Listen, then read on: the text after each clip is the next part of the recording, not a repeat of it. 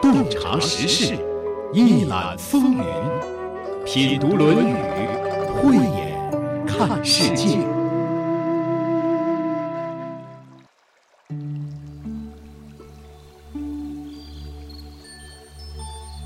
生活熙熙攘攘，人们来来往往，就这样，不知不觉中，时间悄然而逝。洗手的时候，日子从水盆里过去；吃饭的时候，日子从饭碗里过去；默默时，便从凝然的双眼前过去。我觉察他去得匆匆了。伸出手遮挽时，他又从遮挽的手边过去。天黑时，我躺在床上，他便伶伶俐俐地从我身上跨过，从我脚边飞去了。等我睁开眼，和太阳再见，这算又溜走了一日。我掩着面叹息。但是新来的日子的影儿又开始在叹息里闪过了。这段文字出自朱自清的散文《匆匆》。古往今来，形容岁月如流、韶华易逝的词语和诗句数不胜数，在无数人的慨叹和挽留中。时光依然义无反顾，十分决绝地远去了。时间一去不返，可它似乎也不能带走一切。面对时间的不同态度和选择，让有些人超越了时间。本期节目，超越时间的孔子。这里是山东广播电视台经济广播《品读论语》，我是主持人溪水，节目嘉宾孙立福先生。孙立福先生，中国汉字智慧及古篆书法传奇人，在学习和解读国学经典文化方面颇有造诣，中国关工委公益导师，十年来进行公益讲座数百场。孔子是如何走向永恒的？让我们从这四个字当中一窥端倪。子不语怪力乱神。子不语这三个字是说孔子很少说，还是孔子从来不说？不语就是不说，言和语是有区别的。区别在哪里呢？言是说自己的事儿，语呢是为他人说的事儿。子不语呢，就子不对别人说，不语就是不说，不说什么呢？怪、力、乱、神，四个字儿代表四件事、四种状况、四种现象。就是这几个事儿，孔子是不说的，不给别人说的，对吧？嗯，这是四种什么事儿呢？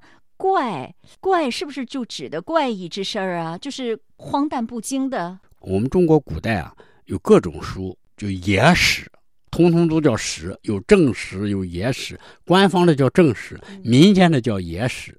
它会记录很多官方不记载的、搜奇志怪、违反自然、超乎想象的一些一些事儿。比如《山海经》，它属于什么？它就属于怪一类的书啊。就是荒诞怪异的事情，孔子不说。但是这种事儿，呃，让人感觉到怪的，自古以来应该是就有。孔子那个时代，应该是春秋末年，从夏商以来啊，肯定也不少。民间传说也有许许多多。你说归说，听归听，但是孔子自己不对别人说。那个时代的怪事儿，你说有什么呢？《山海经》是后来的了。对，我自认为的啊。不可思议的，比如说三只眼睛、两只头、两头的蛇啊，双头蛇，两个尾巴的，呃，连体人儿，哎，我估计古代应该也有。啊，一般的老百姓口耳相传的呃喜欢说这些怪事儿哈。它可以归为一类，就是不着边际的百姓当中流传的一些传说。这种事呢，孔子不语。是不是他就真的对这些 离奇古怪、荒诞不经的事情，他不屑于说，或是觉得说这些东西没什么意义，也很难考证，也很难解释，也说不清楚，就不说了，浪费这时间精力干嘛呢？太对了。那么我们再说力，力量的力，你怎么解释？力的甲骨文啊，就是一个离地的离，一个农具，引申义啊，叫做暴力、勇力。了不起的一种力量。有人说，呃，古代有一个叫敖的嘛，若敖嘛，他做了一个怪诞的事陆地行舟。我的天，那个舟不是在水里面才行吗？他竟然在路上推了一条船，说明他有劲儿啊！我的天哪，那又没有轱辘，他怎么能推得动呢？就说明他厉害，力气很大。哎，呃，另外这个力是也可以解释为武力。武力、暴力应该都不算，都不属于这个力，就算是力气。哎。他是有特别了不起的力量，你觉得？而且是个人的啊，超乎寻常的能力，应该这么讲哦。啊，比如说打猎，这个人呢，徒手就把一只熊干倒了，嗯，太厉害了。对于这种事，孔子绝对不语。就算是真有这么回事他也不去宣扬这种事情。乱是指的什么？就是作乱。你像魏国的宫廷当中，就确实挺乱的。父子争国，后来他的国君的姐姐又掺和到这件事儿里来，结果把子路还给杀了。啊，这种不臣的啊，臣子不像臣子，臣子还弑君，或者是儿子还杀父亲，对对，还有不伦的，对啊，不伦的事情。对，孔子是从来不讲这些乱七八糟的事儿的。对了，种种乱，这种乱都代表了作乱。这种作乱，孔子从不掺和，能躲就躲，能躲多远就多远，说立刻就走了。后来为什么回来？后来稳定了嘛，不乱了嘛，就回来了嘛。啊，就是说他不八卦，对他不八卦，而且他对于大事儿。他的要求是政局要稳定，政治环境要好。如果老是说这些事儿的话，你让越来越多的人知道了，他会影响坏乱这个整个的社会风气的。对你，比如说，就是孔子啊，被困呀。受到生命的威胁的时候，他照样也不会讲别人怎么不好、怎么乱。说司马牛，你那个司马桓退，你那几个兄弟竟然来追杀我，你不看看这谁的老师吗？你怎么有这种兄弟的？孔子一句话都没说吧？孔子从不说，都别人说。我记得在陈蔡之乱的时候，子路好像是挺不忿的，挺不高兴的，说了一个“君子固穷，小人穷思滥矣”。就是老师，我们都没吃的了，我们穷啊！你对这个穷这个事儿怎么看啊？君子也会穷吗？嗯，子路就气得要命。君子也会穷吗？君子是有俸禄的，怎么会挨饿？怎么会受穷？孔子就在那里说了：“君子固穷，小人穷斯滥矣。”对他这仍然是不说别人，不怨天尤人，这是孔子一种个人修为。刚才讲的这几件事，就让我觉得这就是君子之风。对，君子说什么不说什么，从他的语言当中就能够体现出来。对对对，他不传小道消息。对呀，那个时候乱政、乱国、乱家比比皆是，而这个鲁国当时的那个杨虎，杨虎，杨虎就是一个大阴谋家。嗯，他乱了鲁国，乱齐国，然后又乱晋国，后来又乱了魏国，孔子就避他。他在哪，孔子绝对不去。他在鲁国，孔子就去齐国。他走了，孔子才回去。他在晋国，孔子到了黄河边上，听说他在晋国，他就不去，又重新回到魏国了。然后觉得我们讲这个，其实对大家来说也是挺有启发意义的。你看，又想起孔子的另一句话来：“危邦不入，乱邦不居。”对，你看魏国一乱，他走了。刚才你也说到杨虎这个人不好，远离你在哪儿，我不去。对。他不仅在行为上是这么做的，嗯，在居住地上也是如此选择的，在说话上连乱事儿他都不说，都不说。八卦不说，小道消息也不说，嗯，乱七八糟的事儿一概不说，说就说正经事儿，对，怪力乱都不说了，还有神也不说，神这里指的是什么呢？这个《系辞上》里里面有一句话叫“一阴一阳之谓道”。阴阳不测之谓神，神是指的什么？阴阳的事，阴阳的是谁的事？是道的事啊。嗯，它是神的事，它是道的事，是你人能够说的吗？与天与道有关的所有的事，孔子都不说。为什么呢？说了无用，自寻烦恼，而且呢，而且还冒犯了神。关于这方面的事儿，孔子从来不说。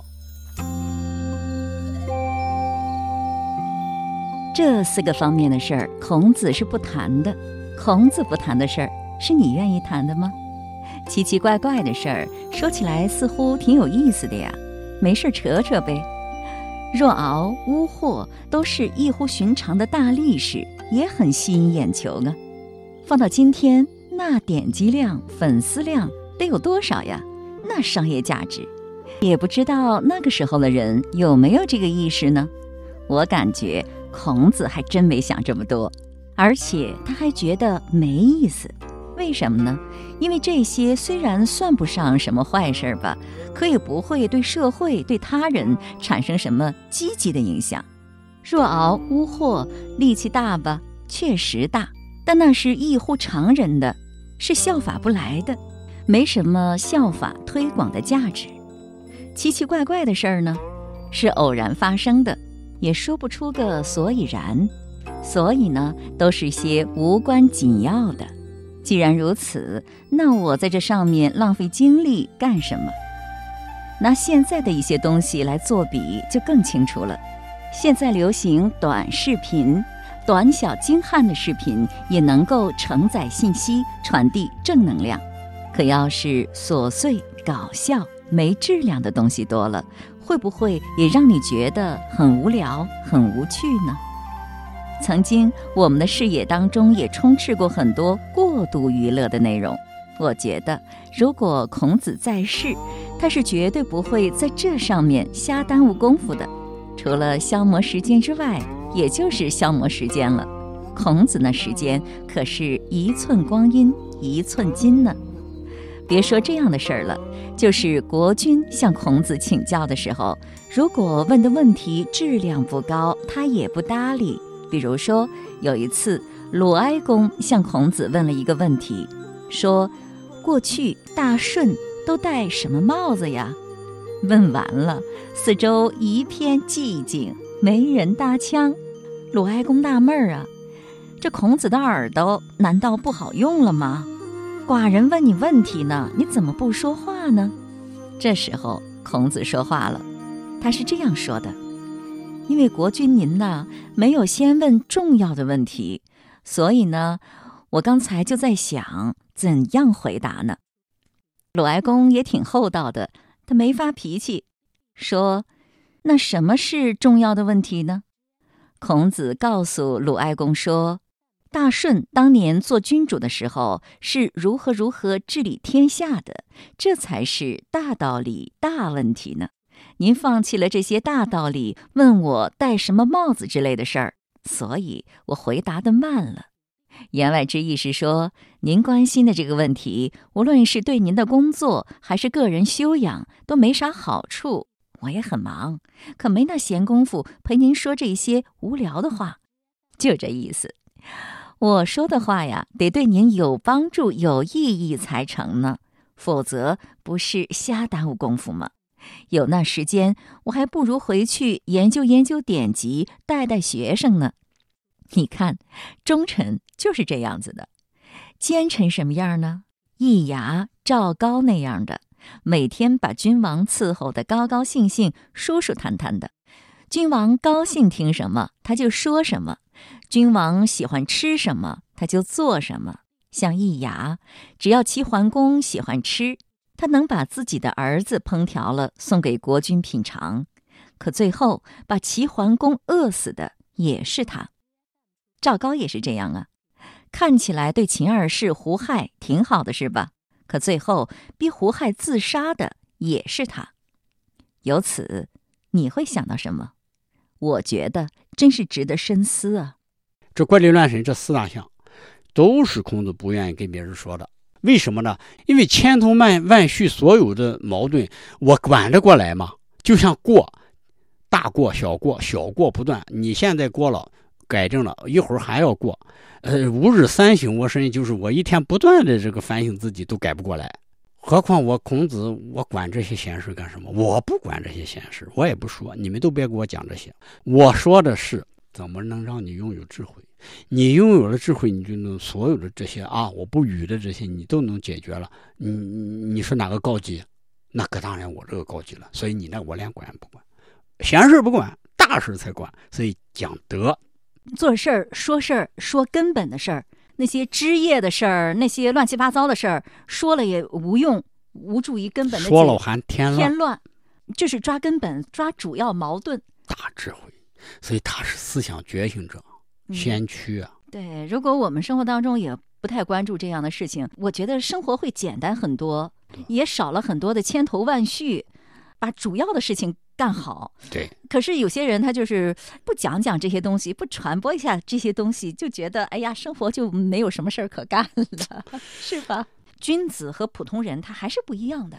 这个在社交当中啊，我们经常会说很多这个正确的废话。甚至我们不得不说，我们都愿意说，也愿意听。我这个在长沙的时候啊，他们经常会说一句话：“嗯，忙不赢的，就是忙不完，是吗？”对，嗯，天天忙不赢的，天天忙不赢。哎呀，见了谁都说：“哎，真忙不赢的，真忙。”就是像我们的话：“哎呀，今天真忙。”哎呀，这两天都很忙，就是就是这个意思。那天天会说这个。那孔子也也不说这个吧？对。孔子不说这个，从来不说这些。他就该忙什么忙。对，这属于乱那一类的，乱说话、乱讲话、乱七八糟的事儿。啊。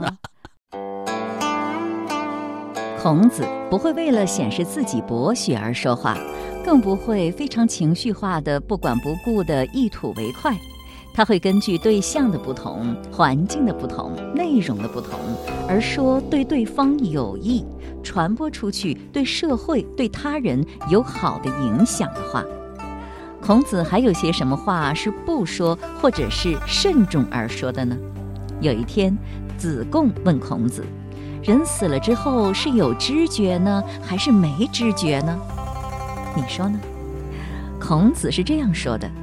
我要是说死者有知觉呢，恐怕那些孝子贤孙们就会大操大办，妨碍了生者；我要是说死者没有知觉呢，又怕不孝之子会抛弃亲人而不埋葬。你呀，也不必知道死者是有知觉呢，还是没知觉呢，这也不是一件什么急事儿。以后你也有那么一天，自然就知道了。孔子在当年就是一位名闻遐迩的人物，他说话还是很有分量的，所以特别注重社会影响。人家孔子有名声有影响，咱是一般人，没地位没影响，随便说说可以不负什么责任吧？可不是这样的。尤其是在当代社会，每一个人都是一个传播媒体，就算你不有意去传播。只要你讲话，肯定有人听到，就有可能在他的生命里播下种子，乃至于潜移默化地影响他的生命。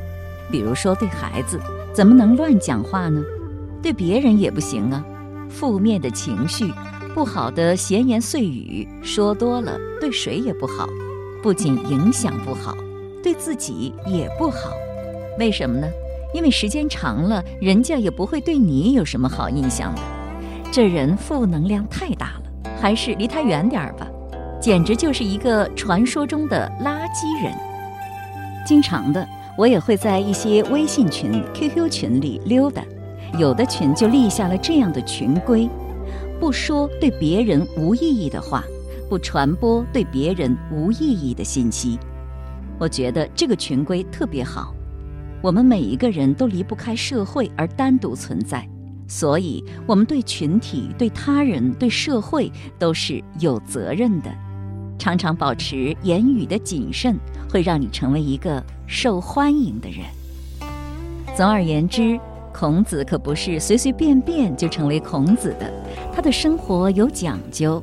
过去我们讲过八不食，今天我们又知道了四不语。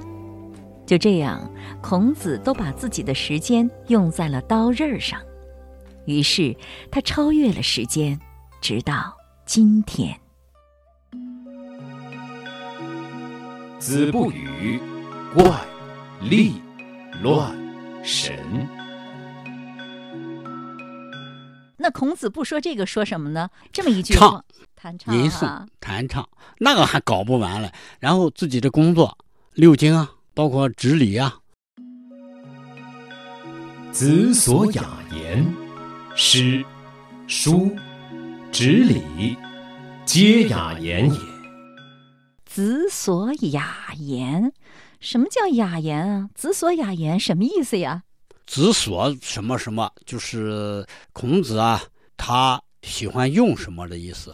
雅言是关键的意思。这个雅要搞清楚，这个雅这个字从哪儿见得多呢？《诗经》里面有一个大雅、小雅。这个雅是什么呢？就是说官话、官场的话、官方语言、朝廷通用话、办公用语，那就是当时的普通话呗。可以这么讲。啊，那就是子所雅言就是孔子说的，就是当时的普通话，对，只不过不是以北京方言为基础的，那是以呃什么方言为基础的？它是一个标准化，它应该是以天子所居住的这个地方的话为标准。为什么用普通话呢？是因为我们定都在北京，中华人民共和国用的雅言，呃，就是指的我们这个北京话、普通话。那当时子所雅言，那个孔子所用的普通话呢，孔子，孔子 就？都在哪方面用呢？子所雅言，就孔子在很多地方用雅言，都是什么地方呢？后面写着诗、书、执礼，皆雅言也。这雅言到底是什么言啊？孔子所处的那个时代，应该是周天子所在的叫洛邑，就是现在洛阳一带。这个洛阳就是处在河南嘛，这个地方的话，洛阳的古话或者叫周语，河南洛阳这个地方，古人啊说的话，那哎是不是就是现在的河南话呢？差不多应该这个腔调差不多，但是用词用语肯定是变了。那肯定的。而而且还有一个就是官方用语和老百姓用语还是有不一样的地方，比如说一些土语啊、一些土词儿啊，也可以哎理解。对，啊，你像北京，它也有纯粹的北京地方话，变成普通话了，一些词儿那就原来的土话就没有了，啊，是的，是的，是的，学术界也都是确定了，应该是河南洛阳一带的古语。哦，那孔子平常都说河南话吗？一直以为他说山东话呢。呃，但是他是在呃诗书，就是读经典文献的时候，还有执礼的时候用。平时他是用鲁语的，他是用曲阜话的。平常说曲阜话，一读诗就是诗三百，嗯还有读书是尚书是吧？嗯，读这些书的时候，嗯那就用河南话。哎，你比如说，还有呃、执礼，执礼是什么呀？祭祀是不是通神啊？啊，对，通神我们就是叫祝，祝祭吗？祝是一个做祭祀的，专门说念祝祷词的，就给神说说好听话的那个人，哦，他也干这个事儿啊。他一定是要说雅言的。第一，他一定要说天子说的话，为什么呢？因为周天子是上天派下来的代表，只要周天子说什么话，他就要说什么话，神就能听懂。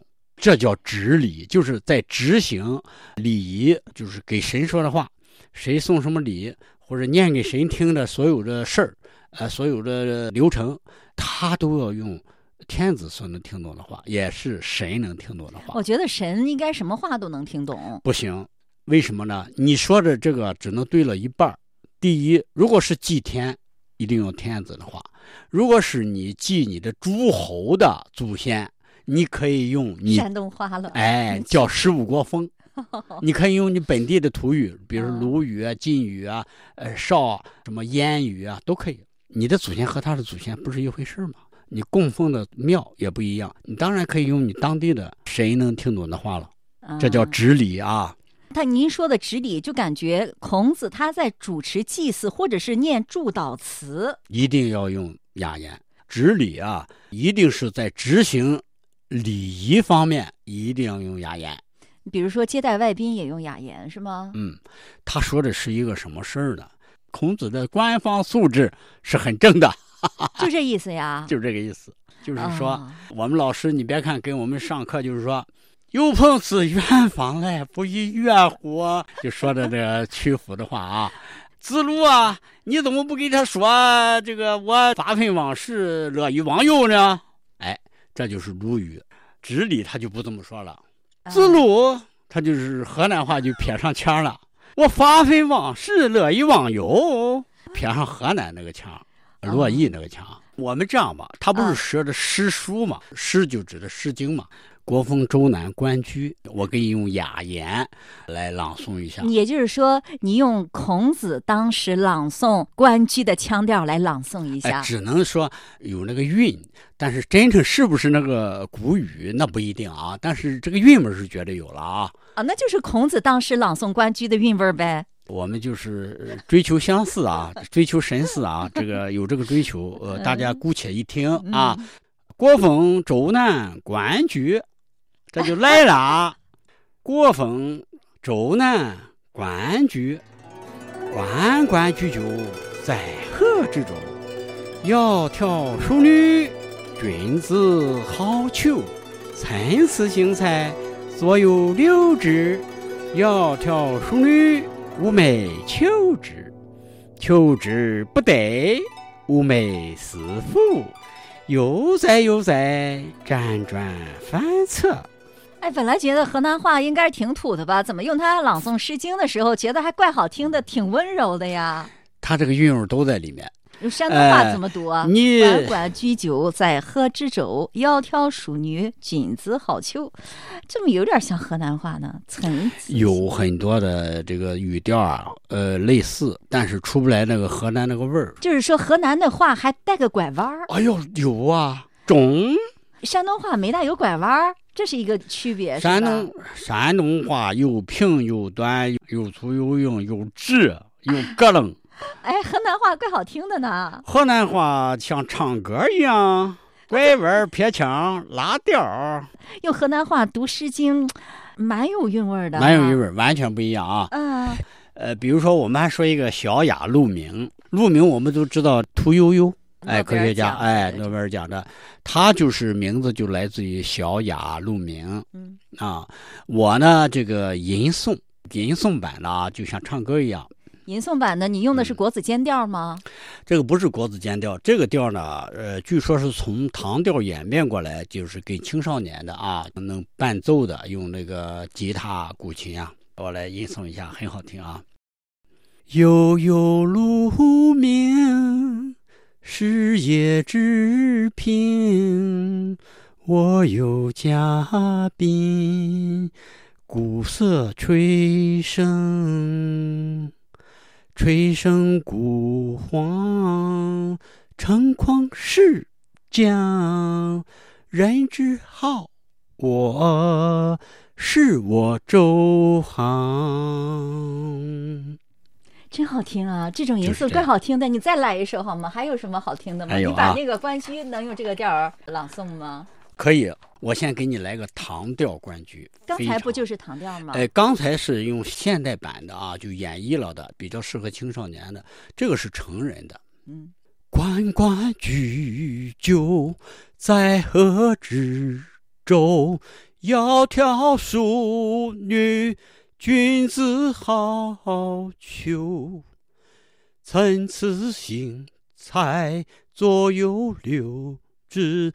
窈窕淑女，寤寐求之。参差荇菜，左右芼之。窈窕淑女，钟鼓遥之。今天的节目就是这样了，亲爱的朋友，感谢您的收听。节目嘉宾孙立福先生，编撰主持溪水。